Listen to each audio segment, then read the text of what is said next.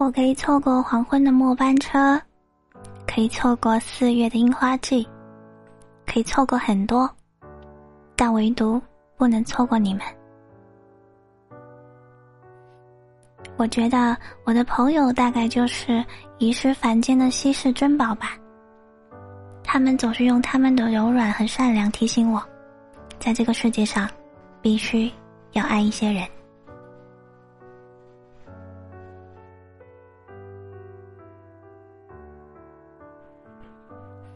欢迎光临我的声音世界。您现在收听的是一百的晚电台。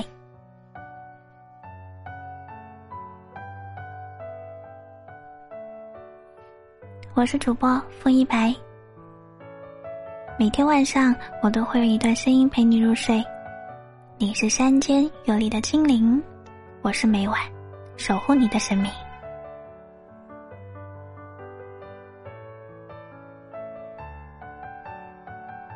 我们今天晚上要大与大家分享一篇就是很美好的童话故事，一篇小童话，小狐狸。和小兔子之间的小故事，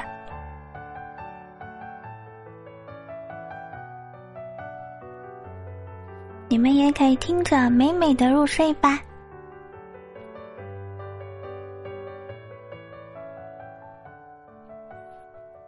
住在魔幻森林里的小狐狸，很早之前呢，就答应同样住在魔幻森林里的小兔子。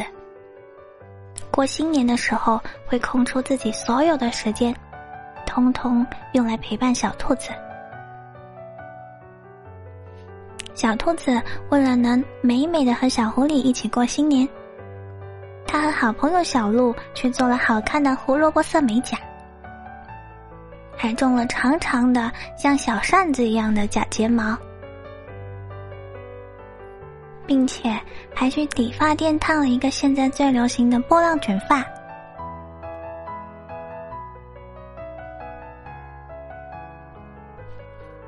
小兔子挑了一件特别显瘦又漂亮的红色连衣裙，化着好看的妆，等着小狐狸给他打电话，叫他出去玩。可是小兔子左等右等。也没有等来小狐狸的电话和信息。小兔子回想着小狐狸之前和他约定说，今年只陪他一个人过，会给他买最最好看的仙女棒，陪他在河边放最绚丽的烟火。可是，小兔子现在的怒气值已经飙到最大了，他气得一边说。嗯 臭狐狸，说话不算数！哼！一边委屈的小嘴一撇，抱着自己的胡萝卜抱枕，叼着大颗大颗的金豆豆。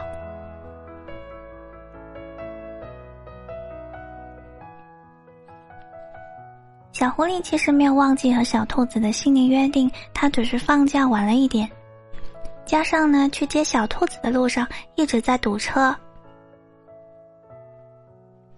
他一边急得团团转，一边让司机师傅快点开。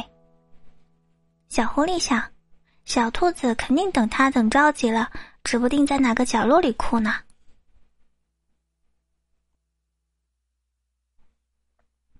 所以他又是很着急，又是心疼小兔子，又怕他自己一会儿回去还得跪榴莲。他这一天的心情啊，就像坐过山车一样的。起伏太大了。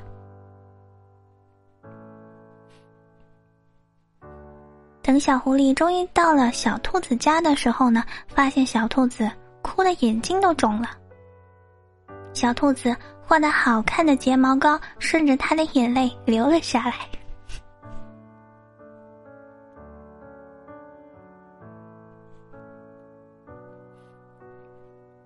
小狐狸看到小兔子白皙的小脸上哭的妆已经花掉的两条黑色的瀑布，想笑呢，又不敢笑。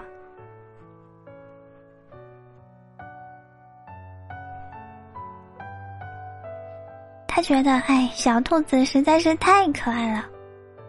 不过，谁让他来晚了呢？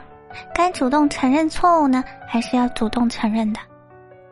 他这时候从怀里拿出了一个粉红色的小盒子，盒子里面装着摆放的非常整齐的巧克力饼干。哇！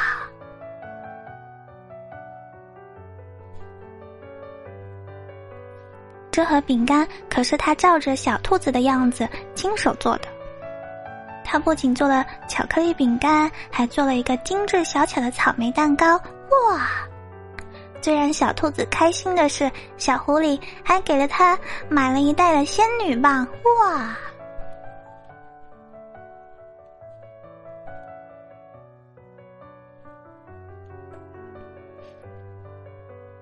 他看着小狐狸这么用心的准备两个人约会的东西，小兔子这个时候呢，已经不生小狐狸的气了。他用手指在小狐狸的手心写了一遍。我爱你。然后呢，小狐狸呢就开心的抱着小兔子，给他一边轻轻的擦着眼泪，然后温柔的对他说：“好了啦，不要哭啦，不要哭啦，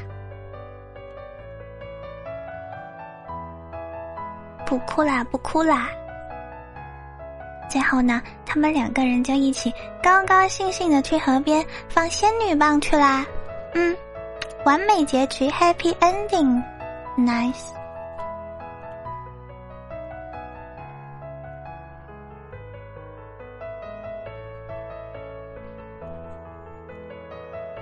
这就是我们今天晚上与大家分享的小狐狸和小兔子间美好的小童话故事。嗯，如果你也喜欢我的声音，可以在评论区写下一段惊艳时光的话，而你的岁月，我来温柔。